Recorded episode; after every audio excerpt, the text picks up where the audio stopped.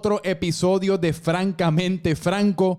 Y en este episodio estoy honrado, estoy un poquito intimidado porque vamos a entrar en temas dentro de los cuales pues yo estoy me causan un chin de inseguridad porque no tengo todo el, no tengo toda la educación ni el conocimiento acerca de ellos, así que, pero voy a hacer lo mejor que yo puedo. Estoy aquí con Bianca Groló. Tú me, me, me acabas de corregir antes de empezar que así se pronuncia tu apellido. Se escribe Graulau, pero se pronuncia Groló. Eh, y tú eres reportera, llevas, llevas siendo reportera por ocho años en distintos medios y canales de los Estados Unidos y recientemente te regresaste a Puerto Rico más para hacer lo que estás haciendo de manera freelancing y, atacando, asumo que la, temática de Puerto Rico un poco más a profundidad. Eh, pero vamos, eso es lo que vamos a, eso es lo que vamos a descubrir aquí. Pero primero que nada, gracias por estar aquí conmigo. Gracias por la invitación. Usualmente yo empiezo como que a mí me gusta ir llevándolo de manera un poco más cronológica en cuanto a cómo comenzaste y eso. Vamos a llegar a eso después. Pero quería empezar contigo porque tú, ¿cuándo fue que tú subiste un video recientemente acerca de, de unos de unos ricachones estadounidenses que quieren que tú vives en una tierra en, en Camuy, que bien bella, protegida por ¿por quién es que es protegida? Bueno, protegida se supone por el gobierno de Puerto Rico, según la política pública. Exacto. Y entonces, ¿qué es lo que está? Explícame la situación un poco desde, tu, tu, punto de vista. Yo estaba haciendo una investigación, porque es un tema que estoy cubriendo, las tierras de Puerto Rico que están protegidas y si en efecto se están protegiendo esas tierras. Ok. A la vez que estoy haciendo la investigación, veo que ese terreno detrás de casa, que esa es la casa donde yo me crié, entonces es un terreno que siempre ha estado detrás de casa, prácticamente en desuso una finca bien grande. Vi que pusieron un letrero de se vende. Pues entonces ahí inmediatamente llamo para enterarme un poco más del terreno, lo busco y como ya yo estaba investigando este reportaje, ya yo sabía dónde ir para verificar qué tipo de protecciones tenía ese terreno. Entonces ahí es donde veo que es parte de lo que se llama en Puerto Rico suelos rústicos. En el 2015, la Junta de Planificación de Puerto Rico Em, eh, desarrolló una política pública que se llama el Plan de Uso de Terreno. Eso lo que hace es que le da ciertas protecciones a algunos terrenos de Puerto Rico y ese terreno en específico, en su mayoría, tiene una protección agrícola productiva, se supone que se utilice para la agricultura y también para propósitos ecológicos. Entonces yo estoy consciente de esa protección, estoy hablando constantemente con el agente de bienes raíces, investigando qué va a pasar con el terreno. El miércoles pasado, ya va una semana, eh, me dan confirmación de que una compañía de apartamentos lujosos hizo una oferta por ese terreno, el terreno, by the way, eh, lo están vendiendo por 1.1 millones, hizo la oferta y el vendedor aceptó la oferta. Cuando yo busco la compañía, que veo que son apartamentos lujosos, Ahí es donde me entra como una tristeza y es donde empiezo a llorar. Y pues ahí se juntó tanto mi rol de reportera, que llevo investigando esto y empapándome del tema, y mi rol o, mi identidad de puertorriqueña, de camullana, que lleva viviendo ahí muchos años, que dice, wow, ¿qué significaría para esta comunidad y para mí que ese terreno lo desarrollen para un proyecto como apartamentos lujosos? Qué cosa, ¿verdad? Y, me parece también tan peculiar en cuanto a... Pero el punto es que, pues, haces esa publicación y, yo diría que eso se fue súper viral, ¿verdad? Por lo menos dentro de lo que es el contexto de Puerto Rico, yo no sé cuántos views eso tiene en tu Instagram, pero tiene cientos de miles de views. Sí, en Instagram tiene como unos 150 mil, en TikTok tiene 2.4 millones, en Twitter alguien lo puso antes de que lo pusiera y ya tiene un millón de views, entonces en total diría yo que llega casi a los 4 millones de views. Sí, que definitivamente le tocaste alguna parte de, los sentimientos, especialmente al puertorriqueño, porque yo creo que es una realidad con la que hemos estado batallando un montón recientemente, especialmente en estos tiempos pandémicos, que lo que viene siendo el gap entre las clases socioeconómicas se ha ido separando. Los ricos se hacen más ricos, los pobres se hacen más pobres. Y entonces esos ricos con todas esas nuevas riquezas que están acumulando, pues están viniendo a Puerto Rico y prácticamente comprando el país entero. Eh, y yo creo que eso es es un debate que yo he estado teniendo un montón recientemente porque hay personas que, argumentan a favor de sus méritos. Yo soy uno que no, porque eh, desde mi perspectiva como... Eh, sí, de alguna manera, entre comillas, embellecen a Puerto Rico, pero lo que están creando son empleos eh, medios mediocres y nosotros estamos viviendo en una, vamos a acabar viviendo en una tierra que no es nuestra. ¿Me entiendes? ¿Dónde tú caes en ese argumento? Pues mira, es que estamos hablando de dos cosas que quizás están algo relacionadas, pero Ajá. quizás no tenemos confirmación de que están directamente relacionadas. Por una parte tienes eh, la especulación sobre la tierra, que es gente que está ofreciendo dinero para comprar estos terrenos. Por otra parte tienes, eh, nuevamente, las leyes que se han creado que atraen a Puerto Rico gente con mucho dinero. Mm. Ahora, yo esto nuevamente es algo que estoy investigando. Yo, la gente con quien he hablado no me puede decir en conclusión, de manera conclusa, mira, sí, estas leyes que atraen a gente con mucho dinero a Puerto Rico están gentrificando a Puerto Rico y empujando a los puertorriqueños fuera de estas ciudades. Pero las dos cosas eh, sí me han confirmado, según los estudios que han estado haciendo, que existen. Eh, por una parte, tienes a mucha gente con mucho dinero y poder adqu- adquisitivo mudándose a Puerto Rico. Por otra parte, tienes gentrificación en los pueblos como Isabela, Rincón, San Juan, Dorado. Entonces, son dos cosas que puede que estén relacionadas, pero dos cosas que estamos viendo simultáneamente y que sí, para los puertorriqueños es muy preocupante. Entonces, cuando tú escuchas de un terreno en Camuy, que lo pusieron en venta por 1.1 millones. Al principio, mira, yo llamé a todo el mundo. Yo llamé a papi, yo llamé a mi abuelo, yo llamé a la gente de bienes raíces, yo llamé a todo el mundo. Y la gente de aquí me decía, pero eso está muy caro, 40 cuerdas, 1.1 millones. Cuando hablaba de gente de Estados Unidos que veían las imágenes y ven, nada más que 1.1 millones. Sí. ¿Entiendes? Entonces es esa disparidad donde entra esta conversación. Para alguien como mi abuelo y como papi dicen, wow, eso es demasiado dinero porque conocen a Camuy, conocen que eso es un lugar donde eh, el poder adquisitivo de la gente no es tan alto. Pero entonces cuando entran en juego personas que tienen tanto dinero, que vienen con ese dinero con la intención de invertirlo, pues entonces esos números cambian. Entonces esa, esa es la preocupación, que tú puedes hacer el argumento de que quizás a largo plazo este es algo que le puede ayudar a los puertorriqueños, pero tenemos que ver esos datos. Tenemos que ver los datos de que verdaderamente, porque esto, la ley que está atrayendo a Puerto Rico a mm, inversionistas con mucho dinero no es nueva. No. Entonces tenemos que ver la evidencia de que en efecto ha ayudado a los puertorriqueños para que ese argumento sea válido. Y, y especialmente si se va a seguir promoviendo y más y más gente va- se va a seguir mudando aquí, pues tenemos que asegurarnos que es así, que, que le va a ayudar a la población puertorriqueña versus afectarla. ¿Y de, de qué manera nos ayudaría si, si fuésemos a especular? El argumento de las personas que apoyan la ley es que crearía empleos. Le- El argumento es que trae dinero al país, pero eso nuevamente no, no inmediatamente significa que es un beneficio para los puertorriqueños. Sí. Puede traer dinero, pero ¿dónde cae ese dinero? Si tú me dices que ese dinero es para la gente que construyó los apartamentos lujosos, ¿cómo ese dinero eventualmente llega a mi papá, por ejemplo? Exacto. cómo ese dinero llega a mi vecino, por ejemplo, cómo mejora sus vidas. Porque yo me fui por mi vecindario preguntándole, haciéndole esa pregunta. Esto es lo que está sucediendo si construyen apartamentos lujosos. ¿Usted estaría de acuerdo? Porque, o sea, uno de los argumentos es que puede crear empleo, que puede traer turismo al área, y su respuesta es, nosotros pre- preferimos, primero, que se protejan nuestros recursos naturales, Claro. eh, que se respete la ley de, de protección, tener paz en este vecindario y tener acceso continuo a la playa, que lo hemos tenido aquí por décadas, desde que estamos aquí. Entonces, lo que quiero decir es que sí, o sea, puede que haya ese argumento de personas que, que, que apoyan ese lado, pero entonces yo como reportera, mi función, que es lo que estoy haciendo ahora mismo en mis investigaciones, es mirar los datos y ver si verdaderamente los datos apoyan ese argumento. Sí. Porque precisamente lo que tú mencionas ahí, eh, lo que tú mencionas ahí es mi preocupación, que es lo que traté de decir ahorita eh, de, una, de una manera yo creo que un chim clumsy, pero que entra todo este dinero, se mudan todas estas personas adineradas a Puerto Rico, crean edificios lujosos en donde, en donde, en donde hay reservas naturales o naturaleza puertorriqueña, crean Walmarts, crean eh, centros comerciales o lo que fuese, que de alguna manera sí crea- crean empleos, pero lo que están creando em- son empleos de, de salario mínimo. Entonces, mientras más de estos negocios lujosos, mientras más de estas personas adineradas vengan, pues menos oportunidades hay para los puertorriqueños de crear sus propias pequeñas empresas, porque ya llegaron las grandes. ¿Y cómo la farmacia local va a competir con Walmart?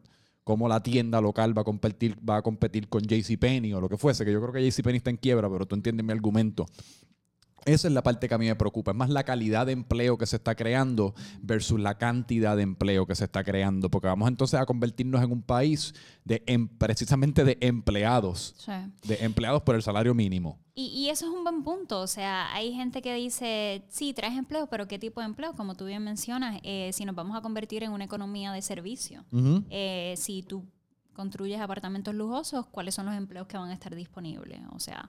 Eh, entonces es un, un, punto bien válido. Y la otra queja también es que algunas de estas leyes eh, no están disponibles para los mismos puertorriqueños. Entonces se le está dando un beneficio y una ventaja a los que vienen a los de afuera que eh, a los que vienen de afuera que no está disponible para los puertorriqueños que están aquí. No, y también si, si si entiendo la ley correctamente, pues se están mudando para acá, establecen residencia por seis meses precisamente para no pagar ningún tipo de impuesto o 4%, no sé exactamente cuál es la cifra. Así que llegan personas adineradas, pero mucho de ese dinero no se está ni quedando aquí porque no están pagando impuestos, vienen por seis meses, están viviendo en Dorado o lo que fuese, si acaso circulan el dinero en dentro de su pequeño ecosistema, levantan un edificio y se van, como que ese no es que pagaron impuestos para mejorar las carreteras en Puerto Rico, no es que pagaron impuestos para mejorar las escuelas en Puerto Rico, que esa es la otra parte que a mí también me preocupa de, esa ley, que no sé exactamente qué es lo que está logrando más allá de pues em, em, embellecer la superficie de lo que son ciertas partes de Puerto Rico, ponerlas por lo menos lujosas.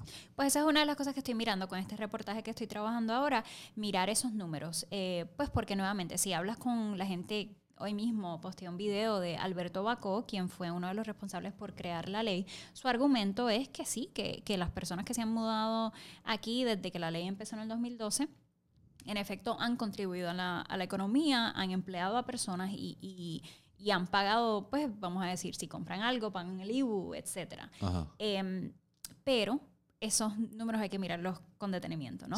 para ver si verdaderamente tienen un beneficio. Pero eh, has dicho un par de veces embellecer y es interesante ese concepto de embellecer. Digo, pero eh, si te fijas, dije embellecer de manera superficial. Ajá, pues entonces quiero tocar ese punto porque eh, en uno de los videos toqué ese punto porque detrás de casa, en ese terreno, ¿sabes? Yo bajo por ahí con mis perros para ir a la playa y, a mí me parece hermoso como está. A mí también. Entonces, si, si hablamos de, una construcción, este, ¿sabe? esto es desde mi perspectiva, esto es subjetivo.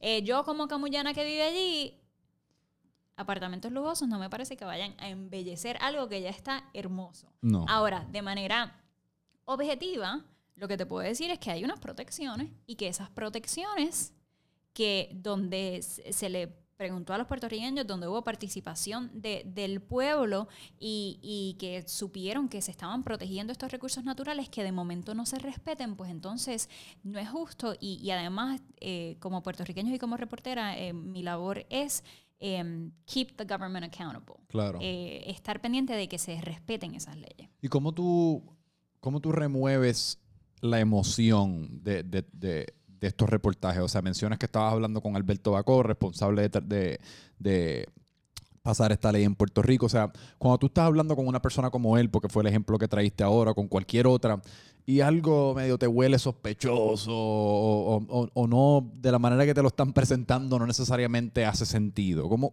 o sea, ¿cómo en tu mente tú mantienes ese sombrero de reportera puesta y no te pones el sombrero quizás de puertorriqueño y dices, mira este cabrón, qué jodido mentiroso. O sea, vete para el carajo con estos números que tú me estás aquí dando. Si tú creaste la ley, ¿cómo tú me vas a decir que no funcionó? Tú eres el último que me va a decir que no funcionó. Lo que pasa es que hay una diferencia entre opinión y los datos. Entonces, eh, ya sea el señor Bacó o cualquier persona puede darme su opinión acerca de lo buena o mala que es la ley. Pero al fin y al cabo tienen que haber unos números. Y, y esos son los números que todos los reporteros, nuestra función es mirarlos y, pues y, al final del día eh, la objetividad es algo que se discute mucho en el mundo de periodismo, eh, como algo que quizás no, es la mejor palabra, es más cuestión de ser justo. Eh, es difícil tener objetividad cuando yo soy yo entera, soy puertorriqueña, soy camullana, ¿entiendes? Y, todas estas cosas me afectan. y yo creo que hasta el momento me había mantenido mis emociones para mí, pero en ese momento que pasó eso, ¿sabes? I broke down. Se, me salieron las lágrimas y olvídate.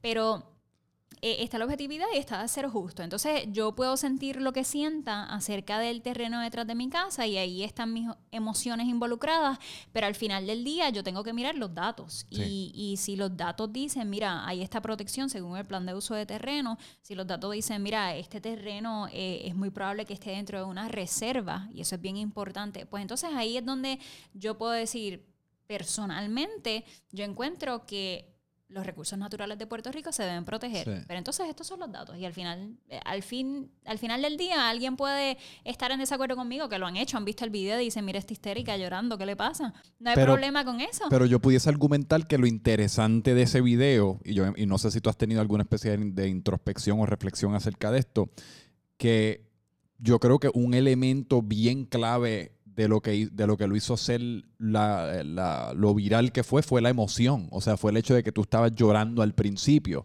Que de alguna manera yo creo que eso es eh, una de las cosas más difíciles de, de, tu trabajo y lo podemos hablar también eh, con el boom de las redes sociales y todo lo que se pre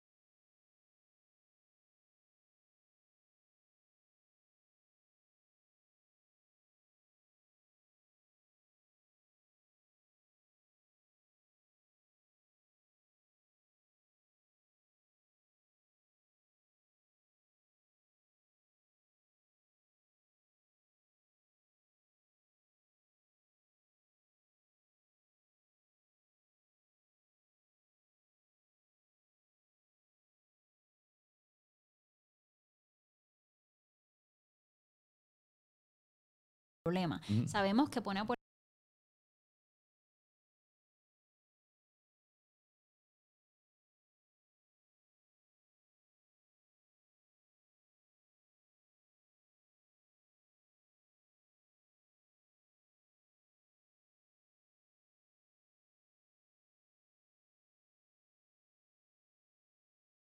son los que están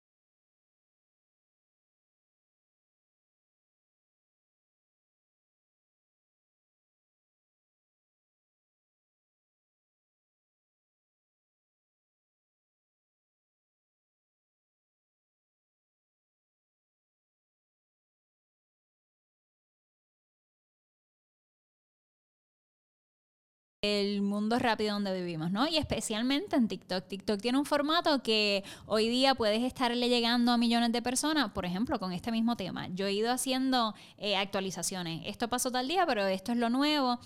El primer video consiguió 2.4 millones de views, pero el último va como por 7 mil views, Exacto. ¿entiendes? Entonces, sí, es difícil eh, mantenerlo porque, o sea, cuando llegas a uno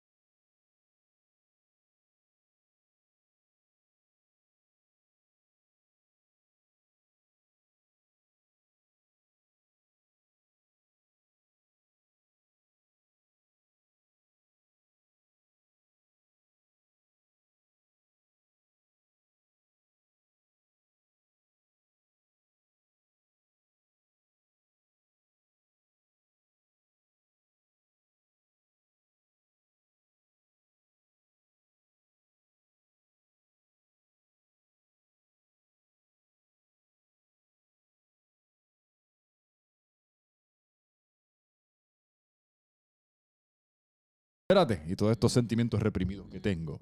Eh, pero nada, muchas gracias por haber estado aquí. Se me fue flácido el micrófono. Muchas gracias por haber estado aquí.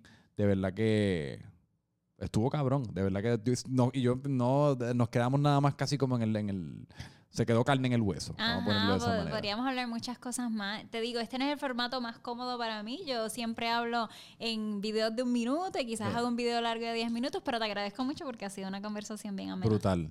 Sí, sí, a veces hace falta también uno, ¿me entiendes? Hablar en, en un formato un poco más largo para presentar. Conversar. Sí, a veces yo, yo mismo me escucho y es como, diablo, ¿qué carajo es lo que tú-?" Yo me entero de lo que estoy diciendo después de haberlo dicho. sí. Como bobo, así que me siento de esa manera. Déjame explorar este pensamiento un poco más.